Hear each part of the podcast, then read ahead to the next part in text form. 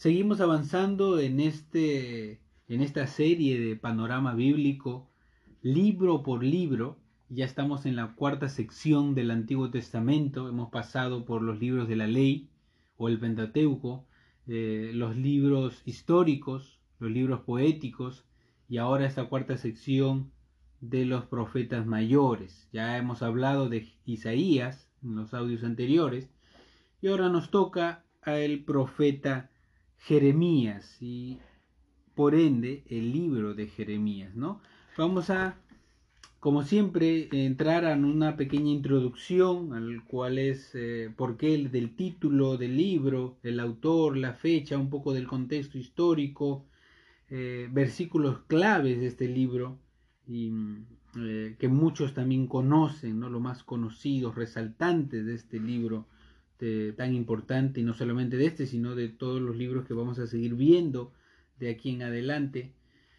Y terminaremos con una aplicación práctica para nuestra vida diaria, cómo ponerlo en práctica, cuál es el mensaje, el punto principal de este libro para nuestras vidas, ¿no? Y así ponerlos también eh, en práctica, ¿no? En nuestra vida diaria. Y después les dejaré con el panorama bíblico de este libro. ¿Sí? Sin más vamos a iniciar el título del libro. Este libro deriva su título del autor humano, ya quien comienza con las palabras de Jeremías, y eso habla en el capítulo 1, versículo 1, ¿no? Y dice las palabras de Jeremías, hijo de Hilcías, de los sacerdotes que estuvieron en Anatot, en tierra de Benjamín. Así comienza el libro, ¿no? diciendo las palabras de Jeremías. A él se le atribuye eh, eh, el autor y el título de este libro. Jeremías relata más de su propia vida que cualquier otro profeta, eh, contando de su ministerio, las reacciones de sus auditorios, sus pruebas, sus sentimientos personales embargan este libro. Su nombre quiere decir eh, de Jeremías, Jehová arroja, en el sentido de establecer un cimiento, o podemos decir Jehová establece, Jehová coloca, o Jehová envía. ¿no? En, el Antiguo, en el Antiguo y en el Nuevo Testamento citan a Jeremías por lo menos unas siete veces. Eh, a ver algunos libros, Daniel 9.2, eh, Mateo 2.18, 27.9 eh, también, Primera de Corintios, Pablo también lo nombra, 1.31, eh, Segunda de Corintios 10.17, en el libro de Hebreos 8, 8 al 12 y del 10, del 16 al 17. ¿no? Versículos claves. Eh, vamos a comenzar primero con los versículos claves, de ahí vamos a pasar al autor y la fecha y ver un poquito del contexto que se encontraba en esos momentos. Entre los versículos claves, y ya hemos escuchado Jeremías capítulo 1 versículo 5. Antes que te formaste, antes que te formase, en el vientre te conocí, y antes que nacieses, te santifiqué, y te di por profeta a las naciones. El, digamos, el llamado de, de Jeremías, el llamado de Jeremías aquí, no hablando de que Dios lo predestinó para esta tarea, ¿no? Como profeta no solamente de Israel, sino el mensaje a Israel, sino también el mensaje a las naciones. Y ahí vamos a poder ver, porque este es un libro donde hay bastante juicio, no solamente para Israel, sino también para muchas naciones. Eh, otro verso clave o versículo clave es Jeremías 17:9 y es uno de los más conocidos también. Dice, eh, y cito, engañoso es el corazón más que todas las cosas y perverso. ¿Quién lo conocerá? ¿No? Eh, podemos, como dice, cara vemos y corazones no sabemos. No podemos ver dentro de la persona, pero Dios en su omnisciencia, en su, eh, en, su poder eh, en sí, puede ver y conocer el corazón del hombre, ¿no? Disculpen, había un, un perrito por ahí. Disculpen si ha salido el audio, ya no puedo editar. Pero vamos a poder seguir con otro versículo también clave, ya prácticamente eh, casi a la mitad del libro, ya es eh, Jeremías, versículo 29, del versículo 10 al 11, y cito, porque así dijo Jehová, cuando en Babilonia se cumplan los setenta años, yo os visitaré y despertaré sobre vosotros mi buena palabra, para haceros volver a este lugar, porque yo sé los pensamientos que tengo acerca de vosotros, dice Jehová, pensamientos de paz y no de mal, para daros el fin que esperabais. Eh, muy bien, acá prácticamente está hablando ya de los años del cautiverio, del juicio que Dios le manda ¿no? a, aquí al reino de Judá para ser exiliado por los babilónicos, ¿no? Y habla que después de estos 70 años ya van a estar fuera de, su, de sus tierras, pero que Dios se acordará de ellos, se acordará de ellos, ¿no? Y podrán volver a su tierra, pasando estos 70 años de, exilio. Muy bien, un último versículo es Jeremías, ya, casi, ya al final casi de, de este libro, en el capítulo 52 del versículo 12 al 13, y dice, y en el mes quinto, a los diez días del mes, que era el año 19 del reinado de Nabucodonosor, rey de Babilonia, vino a Jerusalén Nabuzaradán, capitán de la guardia, que solía estar delante del rey de Babilonia, y quemó la casa de Jehová y la casa del rey y todas las casas de Jerusalén, y destruyó con fuego todo edificio grande. Aquí vemos la destrucción, aquí se ve el asedio a Jerusalén, la destrucción ya de Jerusalén, el cumplimiento del juicio de Dios ante eh, el reino de Judá por la idolatría que eh, estuvo yendo en aumento, ¿no? y a pesar de los profetas, a pesar de las advertencias que Dios daba al pueblo de Israel, ellos no quisieron escuchar y vino el juicio ante Judá. Muy bien, sobre el autor y la fecha.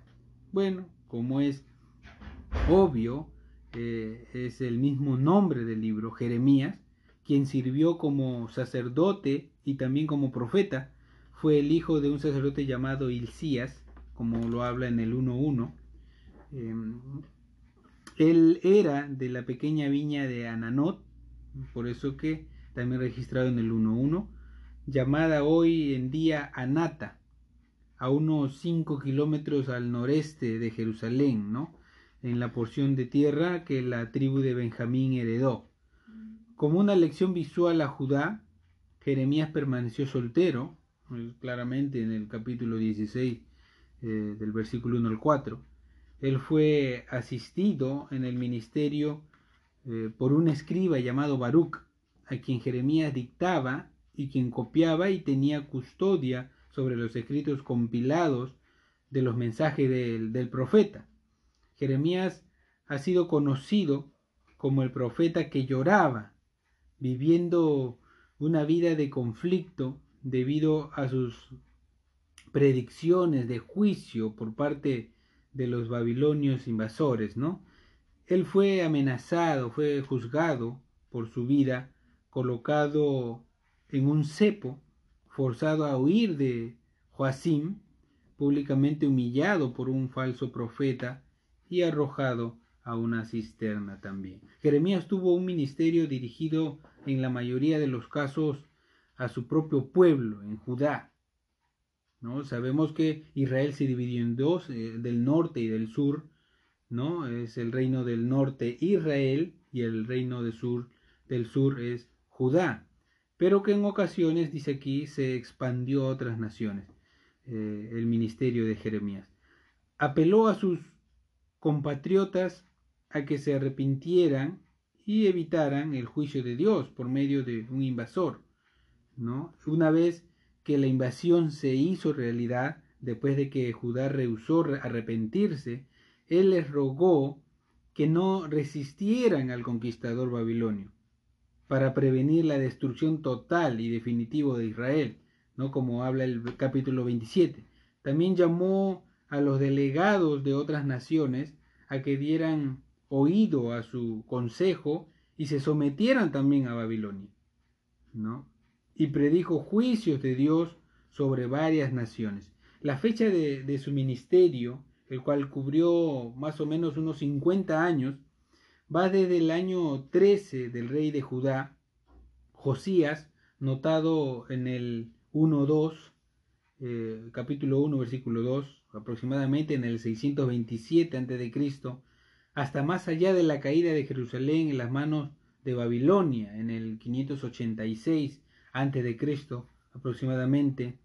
Ya después del 586, Jeremías fue forzado a ir con un remanente que huía de Judá a Egipto, ¿no? Y eso habla en los capítulos 43 y 44. Eh, posiblemente estuvo ministrando en el 570 a.C., una nota rabínica dice que cuando Babilonia invadió Egipto en el 568, más o menos, Jeremías fue llevado cautivo a Babilonia. ¿no? Eh, eh, él pudo haber vivido hasta el punto de escribir la escena de conclusión del libro alrededor del 561 en Babilonia, cuando al rey de Judá Joaquim, cautivo en Babilonia desde, el, desde 597 a.C., se le permitieron libertades en sus últimos días, como cuenta en los capítulos 52. Eh, Jeremías así aún estaba vivo para ese entonces. Habrá tenido aproximadamente unos 85 o 89 años de edad aproximadamente, ¿no? Eh, bien, entre los temas históricos y teológicos, eh, el tema principal de Jeremías, como les dije, es el juicio sobre Judá. ¿no? En los capítulos del 1 al 29 son eh, los juicios sobre Judá con restauración en el reino mesiánico futuro, ya del 23 al 30 aproximadamente, mientras que Isaías enfocó muchos capítulos a una gloria futura para Israel Jeremías no. Jeremías dio mucho menos espacio a este tema futuro debido a que el juicio de Dios era, era inminente. Él se concentró en problemas de la actualidad mientras buscó volver a la nación de regreso al punto en el que no podía regresar. ¿no? Un tema secundario en la disposición de Dios a liberar y bendecir a la nación solo si el pueblo se arrepentía. Aunque este es un énfasis frecuente, es mostrado de una manera muy vivida en la casa del alfarero, en el capítulo 18, por ejemplo. Otro enfoque es el plan de Dios para la vida de Jeremías, tanto en su proclamación del mensaje de Dios como en su compromiso para cumplir toda su voluntad.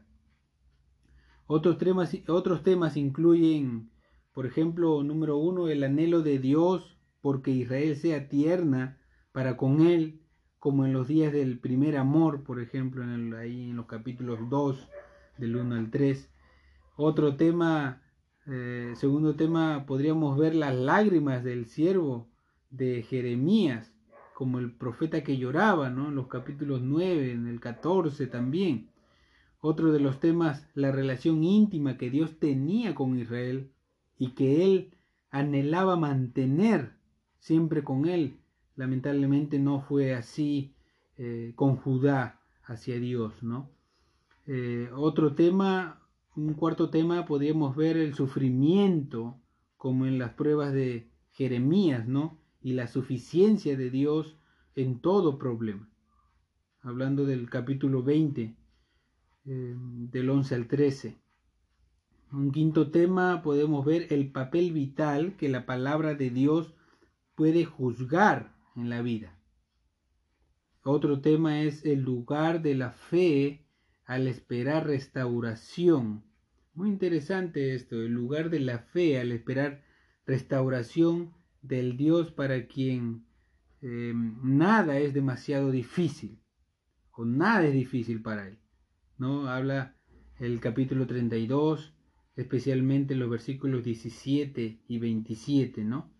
Y un último tema podríamos decir la oración por la coordinación de la voluntad de Dios con la acción de Dios para poder restaurar a Israel a su propia tierra, a su propia tierra. La aplicación para nuestros días de este libro de Jeremías, de este profeta, el profeta que lloraba, la aplicación práctica. El profeta Jeremías tuvo un mensaje muy difícil que entregar, muy difícil que entregar en realidad.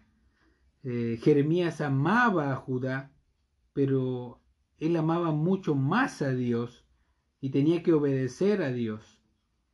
Tan doloroso como fue para entregar un mensaje consistente en el juicio a su propio pueblo, Jeremías fue obediente a lo que Dios le dijo que hiciera y dijera. Fue muy cuidadoso. Jeremías esperaba y oraba por misericordia de Dios para con Judá, pero también confiaba en que Dios era bueno, justo y recto. Y ese es el detalle, que siendo Dios justo no puede permitir que la maldad quede impune. Siendo Dios santo no puede permitir que su pueblo no sea santo. Y en alguna manera, cuando nosotros nos equivoquemos o nos desviemos del camino de Dios, Él va a tener, Él no va a tener, digamos, Él va a tratar de restaurarnos, tratar de regresarnos y de que nosotros retomemos el camino que Él nos ha mandado a seguir y muchas veces mediante el dolor de nuestras pruebas. Nosotros también debemos obedecer a Dios, aun cuando sea difícil la situación. Reconocer la voluntad de Dios es más importante que nuestros propios deseos. Y confiar en que Dios, en su infinita sabiduría y sus planes perfectos, procurará lo mejor para sus hijos. Sabemos que Dios es soberano en todo lo que hace. Entonces debemos de confiar en el Señor. Debemos poner nuestra esperanza en el Señor. Aún en estos tiempos difíciles, con el problema de la pandemia, del COVID, aún en estos tiempos difíciles, tú que me escuchas, tienes que poner tu confianza en Dios. Tienes que colocar tus cargas. Tienes que saber descansar en Dios a pesar de, a pesar de las cosas, esto de la pandemia, esto de, este virus, no está fuera del alcance de Dios. Es todo lo contrario. En su soberanía Él permite que suceda estas cosas.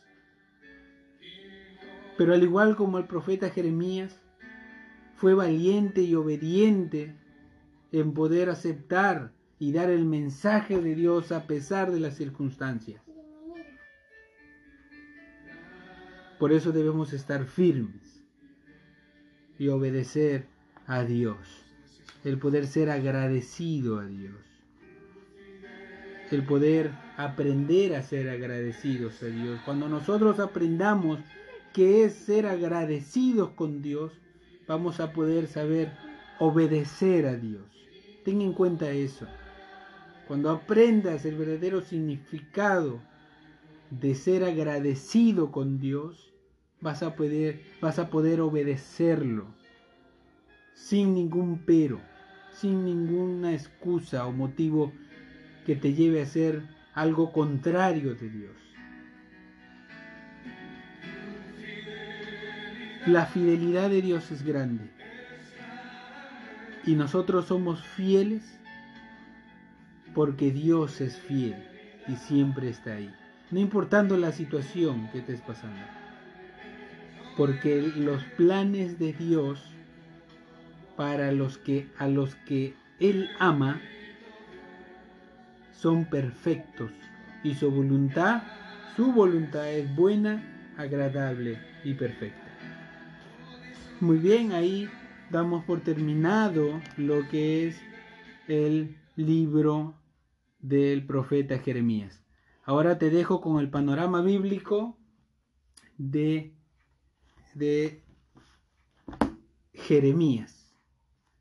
Muy bien, Dios te bendiga, Dios te guarde y nos vemos en un siguiente audio. Hasta la próxima.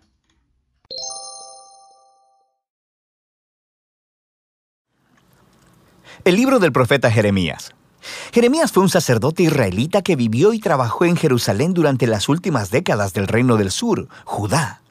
Él fue llamado como profeta para advertir a Israel de las severas consecuencias de romper su pacto con Dios a través de su idolatría e injusticia. Él incluso predijo que el imperio de Babilonia vendría como el siervo de Dios para traer este juicio sobre Israel, destruyendo a Jerusalén, llevando al pueblo al exilio. Y tristemente sus palabras se hicieron realidad. Jeremías vivió el asedio y la destrucción de Jerusalén y fue testigo personal del exilio. Ahora, este libro surgió de una manera muy interesante. El capítulo 36 nos dice que después de que Jeremías tenía 20 años predicando en Jerusalén, Dios lo llamó a reunir todos sus sermones, poemas y ensayos y a escribirlos. Lo cual Jeremías hizo empleando a un escriba llamado Baruch, quien escribió y compiló todo este material en un rollo. Ahora, Baruch también reunió muchas historias acerca de Jeremías y luego unió todas las piezas. Así que esta es la razón por la que el libro se lee como una antología, como una colección de colecciones. Todo ha sido ordenado para presentar a este profeta como un mensajero de la justicia y de la gracia de Dios. Así que el libro comienza con Dios llamando a Jeremías a ser un profeta, y se le da una doble vocación.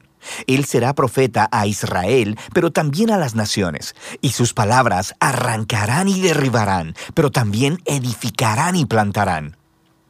En otras palabras, Él acusará a Israel y le advertirá acerca del juicio venidero de Dios, pero también tiene un mensaje de esperanza para el futuro. Ahora, esta introducción resume perfectamente la primera gran sección, los capítulos del 1 al 24. Es una colección de los escritos de Jeremías antes del exilio.